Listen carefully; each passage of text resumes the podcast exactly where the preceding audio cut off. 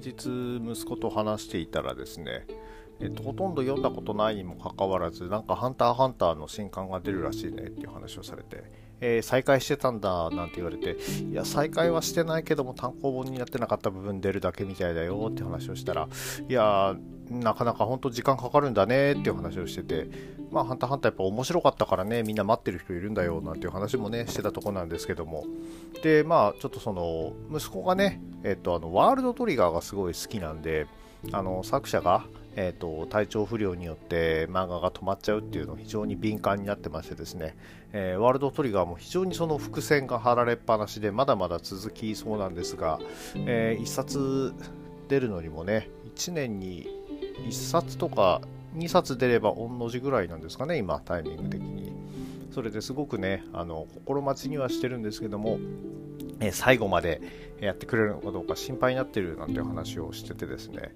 えー、そういや最近ドリフターズも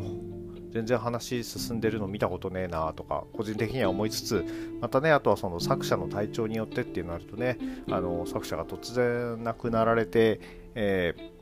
漫画が終わってしまうケースなんてのもねあのちょっとあの不吉な話になっちゃいますけどもあったりするんでね本当名作でしかもそれが非常に名作だったり、まあ、あのベルセルクはねあの残されたスタッフがあのこう意思を継いで、えー、なんとか完結まで持ってきましょうということを、えー、動いてるみたいですけれども、えー、鮫島最後の15日なんかは、えそういったこともなく、えー、非常に盛り上がったところでですねもう一生続きが見れないっていうことになってしまうとですねなっておりましてあのそこまではもちろんその続けることへの賛否、えー、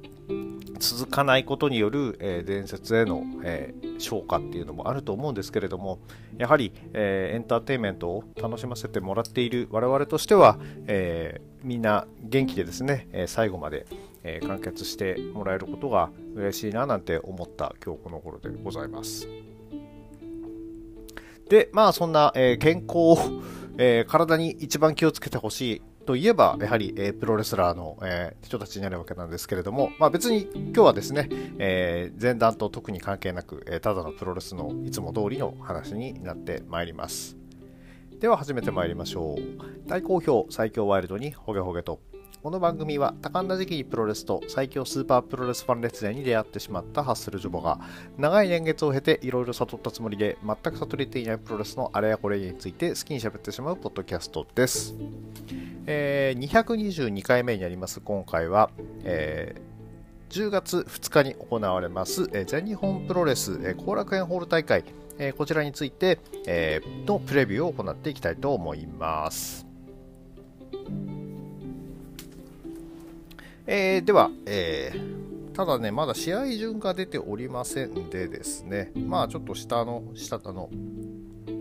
やりそうな順番から見ていきましょうかと言いたいところなんですけども、結構ね、第1試合難しくて、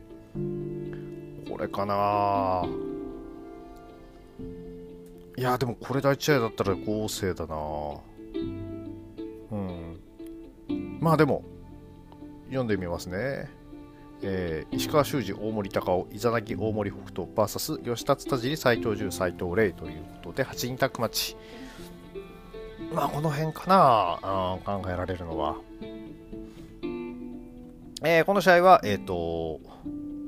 ちょっとね、この日、ちょっとね、あの三冠戦の前哨戦がちょっと組まれてないのが残念だなと思うんですけれども、えー、またその石川、大森、高尾というですね、えー、ビッグな、えー、2人がですね、えー、斉藤ジュン、斉藤レイというですね、えー、このえー、帰国したビッグな2人とぶつかり合う、えー、戦いっていうのはちょっと楽しみな部分です。特にね、石川さんは、えー、この間、えー、斉藤レイ選手から直接フォールを取られておりますので、え、ここでね、一矢報いたいところかなと思っております。で、しれっとですね、あのそういう枠にですね、大森北斗選手も組まれていて、まあ、トータルエクリプスはね、解散だっていう話が出てしまっておりましたんで、え、これは仕方ないんですかね。で、なんか、あの、ちょっとね、あのある意味余った感じになってしまってるんですけれども、まあ、選手が余るというのはそれだけ、えー、いろいろと充実してきているということなので、えー、そこには目をつぶっていきたいかなと思っております。第2試合だと思うんですよね、これ。えっ、ー、とスペシャ、えー、北海道、えー、観光大使対決スペシャルシングルマッチ、えー、ブラックメンソーレ VS 矢野徹ということでですね。で、まあ、えーと、今回の、え、観戦の後押しをしてくれたのはぶっちゃけこの試合でして、えーえーと、次男、え、息子にですね、え、この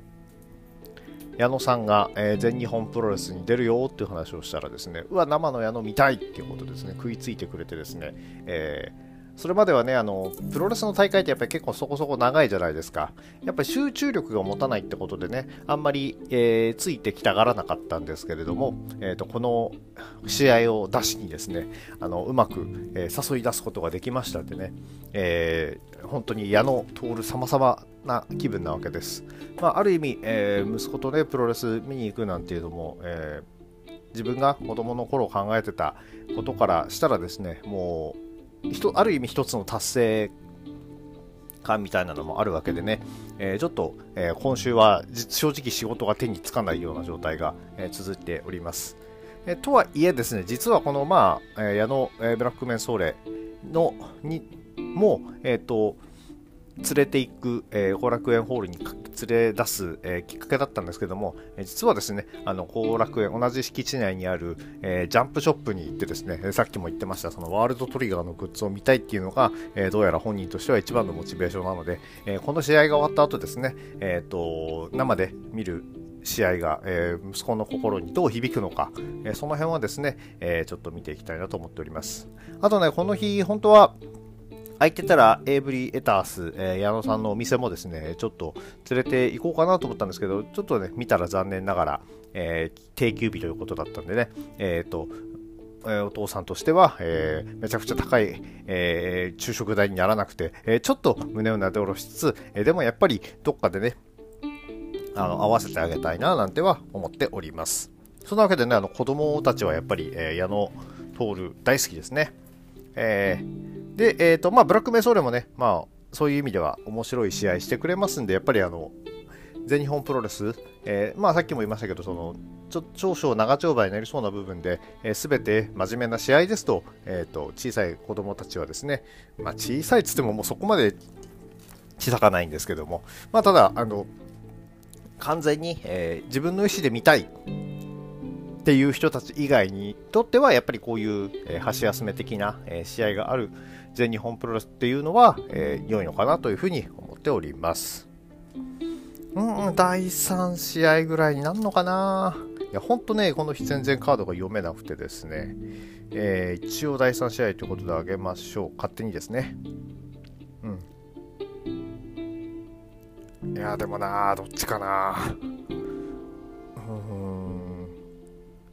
第3試合こっちかなえー、スワマコーノ VS、えー、ジェイクリー、青柳、ユーマということでですね、えー、まあ、こんな前の方になんかいないような気もするんですけれども、ちょっとね、あのブードゥーマーダーズの不協和音を考えると、えー、ノーコンテスト気味になりそうな、え感じを踏まえている、えこの一戦ということで、え少し前の方かなっていう風な、え考えで持ってきております。え先日のえーと、後楽園ホール大会で、えーと、タルとのですね、えー、同士打ち未遂からの同士打ち、えー、これをですね行ってしまった諏訪間トータル、えー、仲違い、えー、思想ということでここでですね本当にあの仲違いしてしまうと本当にお前ら武道館に向けて再結成しただけかよということになってしまうのでね、えーと、でしかもあの今の諏訪間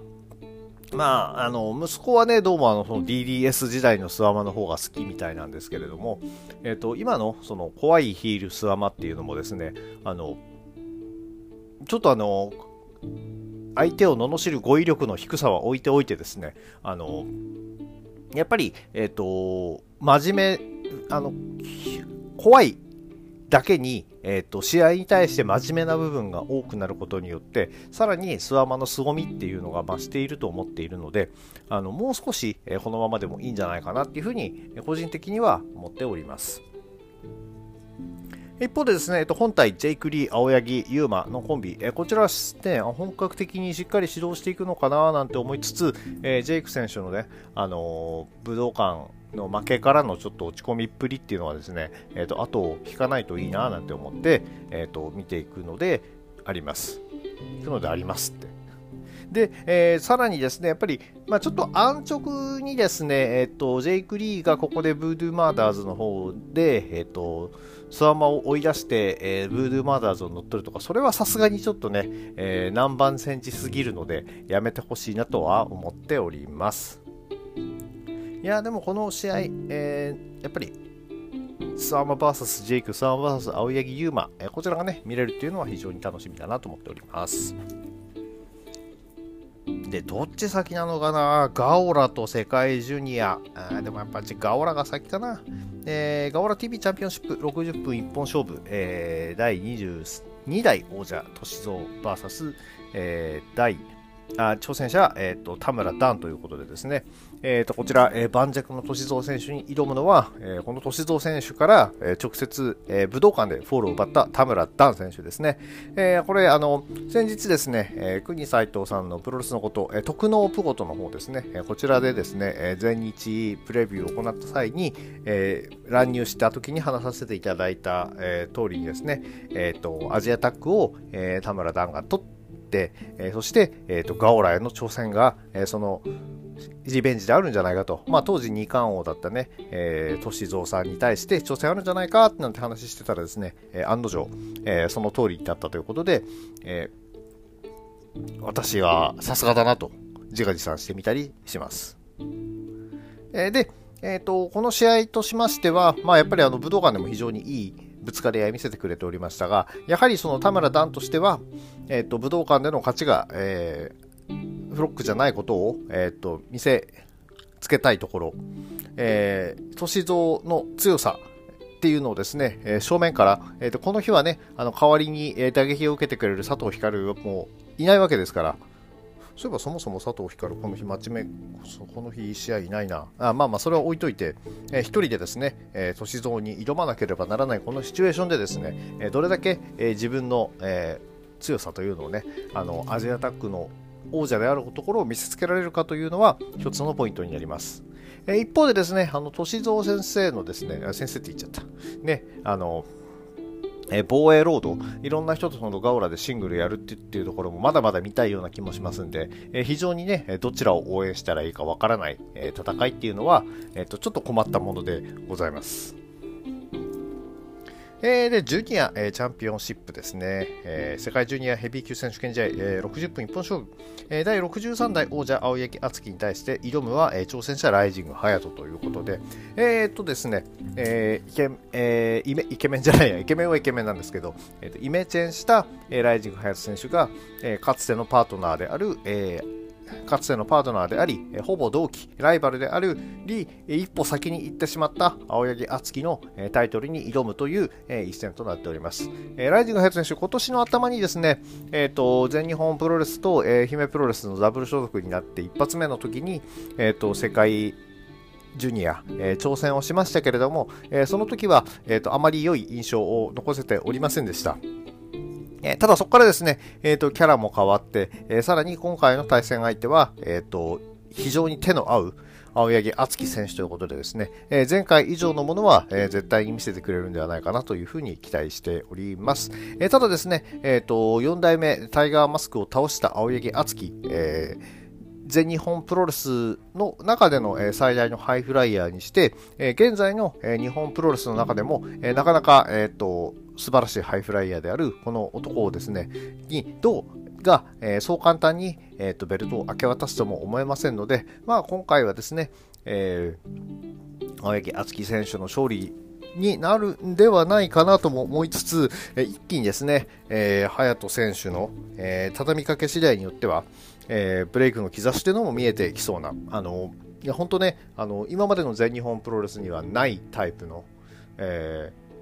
イケメンでね売り出してる選手っていうのはたくさんいたと思うんですけれども、えー、ああいう安入な感じのですね、えー、選手っていうのはなかなかおらずあのちょっと、え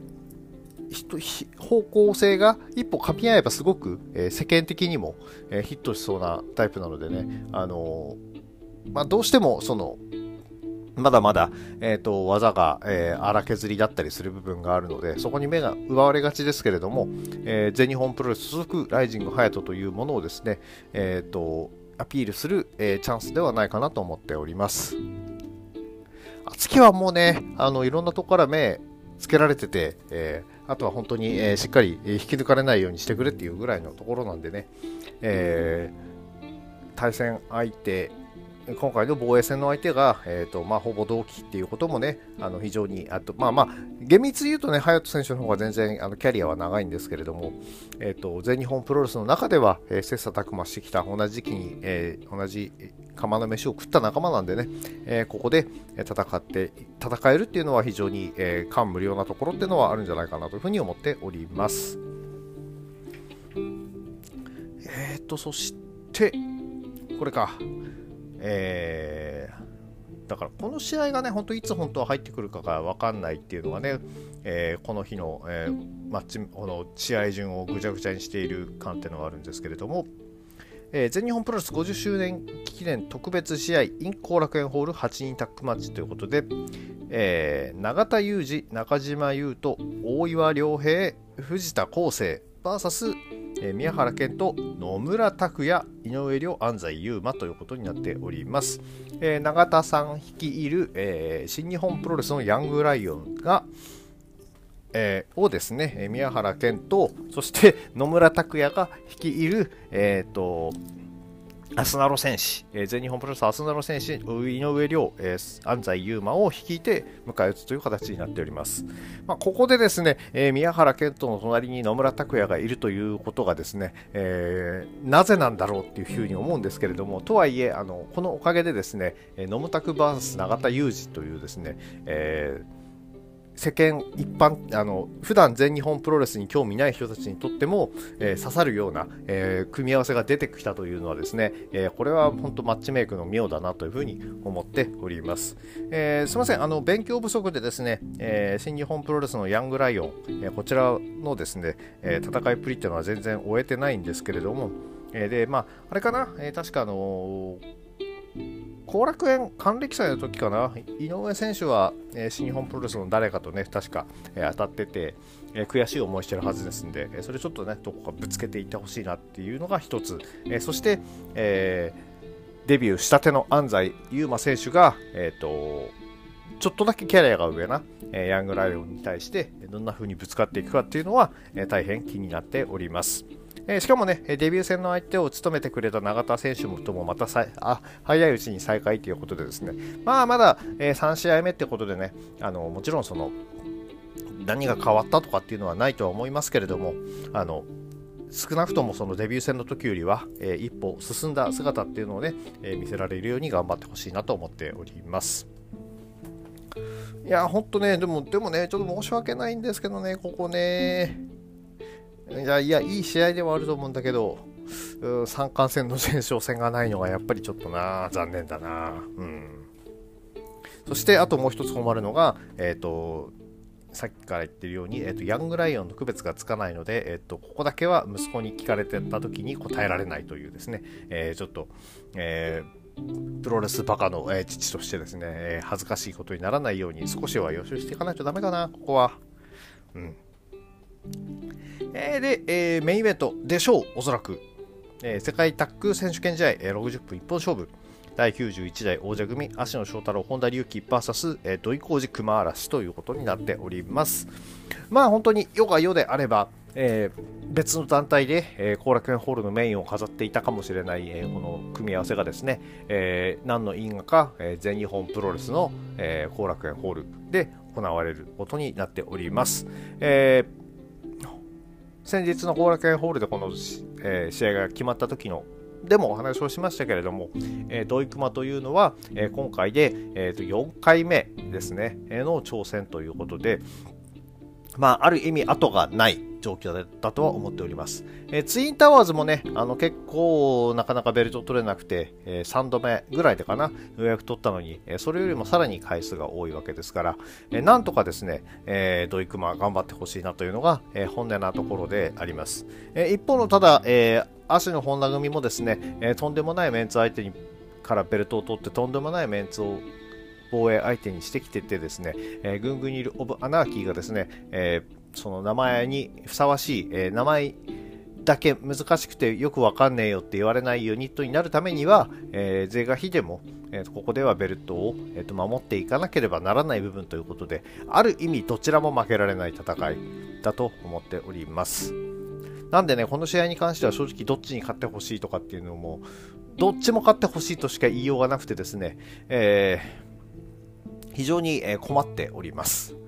えー、やっぱりこの中でね、ポイントになるのは、えー、本田隆起選手かなと思っております。えー、いろんな方のね、あのプレビュー聞いてもですね、やはり、えー、武道館で、えー、タックマッチ面白かったけれども、本田選手のミスが目立ったっていうことでですね、えー、ちょっと突っ込まれている状況でですね、えー、まあもちろんそのキャリアが低いっていうこともはあるんですけれども、えチャンピオンである以上、そこはもう言い訳にならないわけですから、え、チャンピオンとして、え、そして本田選手だって、全日本プロレスでの、えーと、史上最年少タッグ王者であり、アジアタックを経由しないで、えー、直接世界タッグ取っちゃってるっていうのはなかなかこれすごいと思うんですよね。えー、だって秋山純とかですね、えー、その辺もですね、え先にアジア絶対取ってるはずなんで、えそこ取らずにですね、え一気に世界王者になった。え、そして多分デビューしてからの、え、最速でもあるはずなので、あれ、それ最速はどっちなんだろうな。まあ、デビューとか入門してからか。ね、そういう意味でその非常にあの期待が持たれている選手ではありますので、でえーと、キャラクターの方向性もですね、えーと、決まってきたみたいなんでね、このまま突っ走ってもらいたいなと思っております。えー、パートナーの芦野翔太郎ですね、えーと、YouTube の記者会見でも言っていた通り、えー、と本田選手をスカウトして、えー、とさらに、えー、と熊、えー、五郎対戦相手熊嵐ですね、えー、こことは同期。そして、えー、一番最初デビュー前に一番世話になった先輩が、えー、土井浩二であるということでもう本当にですね、え、このタッグマッチの中心に立っているのは間違いないわけですね、え、そんな中で、え、芦野翔太郎、え、ただやはりそのシングルでの実績で考えたら一番、え、持っておりますしやはりその、えレッスルワン時代というのはエースも務めておりまして、えー、その、えー、その、えー、キャラを買われてっていうのも変ですけれども、えー、全日本プロレスでもですね、えーと、やはり、えー、かなり強い、えー、まま、えー、来ていたわけですが、えーと、ちょっとですね、えーと、スワマの下につくっていう方も変なんですけれどもね、やはりスワマと組んだ時にはちょっとその魅力が一瞬、えー、どうしてもその、えー、スワマにの存在感が強すぎたっていうのがあるんですけども、やはりそのユニットのリーダーということでですね、えー、今回、えー、グーグニーロブアナーキーを結成してですね、えー、世界タッグを取って、えー、そして若いホンダを引っ張ってい、えー、く、これがですね、え、ー、と、今後の、えー、どうしてもそのユニットがなかなか定着しない全日本プロレスの中で、えーと、そういったある意味、えー、同じくくりの人たちとやった場合に、えどういった、え景色が作っていけるのかなっていうところに注目していきたいなと思っております。えで、土井熊に話を戻しましょう。え熊嵐、えこちらがですね、えー、私も本当ね、だから熊嵐選手が熊五郎選手の時代に多分2回ぐらい試合見てるはずなんですね。1回は多分レッスル1で、1回はあのレッスル1じゃなくて、えっ、ー、とあの、新生 FMW で、えっと、熊のマスクかぶった選手が出てきてて、それが確かね、長見熊嵐選手、当時の熊五郎選手だったと思ったんですけれども、やはりね、あの、本当に若い頃からですね、出てきただけで、えっと、会場の、えー、目を盗んでいくっていうのが、えー、やはりこの大きな体、分厚い体、えー、こちらがですね、非常に、え目を引いておりました。えで、まあ、久々に、え全日本プロレスで、え見たとき、えー、一昨年に、えー、無観客試合でですね、え、ー、と、芦野翔太郎が熊嵐を呼び込んだ時っていうのはですね、おお、来てくれたかってことでね、非常に嬉しかった記憶があります。えー、そんなわけで、やっぱりその、で、まあ、繰り出される、えー、技の説得力、えー、ダイビングセントーンだったり、えクロスボディだったり、えやはり体重がある大きいというのはプロレスラーにとって非常に重要なこと、えかつ、えハイフライ、ハイフライヤーではないんですけれども、えーと、高さというものですね、高さ、重力を味方につけた試合をする、えー、この選手というのはですね、やはりあの私、非常に、えー、大好きな選手でありまして、あのここら辺でですね報われてほしいなと、でまあ、その土肥こうじ選手もですねあのあお恥ずかしながらあのほとんどそのすいませんあの前の団体の時っていうのは印象がなかったんですけれども、まあ、生感もね、あんましてなかったっていうのもあるんですけども、えそんな中でもですね、え全日本プロレスに上がり始めて、えー、全日本プロレスの中の、え当時の、えーえー、当時上がり気味だった青柳優馬との熱戦ですとか、えー、そういったところで、正直あの、格下相手だとめちゃくちゃ強いじゃないですか。人殺しラリアットとかが。ね、そういったこともあって、無双感を出せる、えー、思いっきしやっていける選手ということでですね、あの、去年だとチャンピオンカーニバルでほら、えっ、ー、と、あの、大谷慎次郎選手との、えー、意地の張り合いっていうのも非常に面白かったですし、えー、ゼウス選手との、えー、戦いっていうのもありました。ね、そんなことでですね、あの土井浩二選手、私、この選手もかなり好きで、でやっぱりこの2人が組んだ土井熊っていうチームにですね、えーと、無限の可能性を感じております。まあ、あの昔からね、レッスル1、えー、見てる人たちからすればね、あの土井熊が強いのは当たり前だろうなんて思うかもしれないんですけども、えー、この強さをですね、えー、全日本プロレスでうまく使ってほしいなということもありまして、そうなるとやっぱ土井熊に勝ってほしいのかないや、ほんと、すごく難しい。いやー、難しい。えー なので、えっ、ー、と、勝敗予想はここごめんなさい。なしで。えー、でも、トイクマ勝ったら爆発するんだろうな。うん。という形になっております。えー、そんなわけでですね、えー、ちょっとさっきも言いましたけれども、え、10月2日、えー、ホラクエホールはですね、えっ、ー、と、初めて、えーと、次男を連れて後、えー、楽園ホールに、えー、乗り込むことになっております。えー、私もね、えっ、と、えー、もちろん、そのお声かけいただいて、えー、ぜひ、えー、ですね、あの、見かけたらお声かけいただきたいんですけれども、えー、その際ですね、えっ、と、ジョボという名前ではなくですね、えー、その、ハッスルと呼んでいただけるとですね、あの、いろいろと、えー、隠している部分も多くてですね、えー、でただ、えっ、と、私が、あの、私がですね、あの、ハッスルであるということはですね、えっ、ー、と、家族も認識はしておりますので、あの、その辺も踏まえてですね、あの、ちょっと、ちょっとだけですね、あの、注意していただけると、えっ、ー、と、いろいろバレて、えー、このポッドキャストがね、急になくなったりすることもないと思いますので、えー、ぜひ、えー、お声かけいただく場合は、えっ、と、ハッスルとですね、えー、呼んでいただくとありがたいです。えー、そんなわけで今日はこれぐらいにいたします、えー、この番組では皆さんのご意見ご感想をお待ちしております、えー、Twitter のハッシュタグ今日ほげでのつぶやきや DM リプライまたは質問箱の方にお書きいただければ応援させていただきますので、えー、よろしくお願いいたします、え、それでは皆様ワイルドな一日をお過ごしください。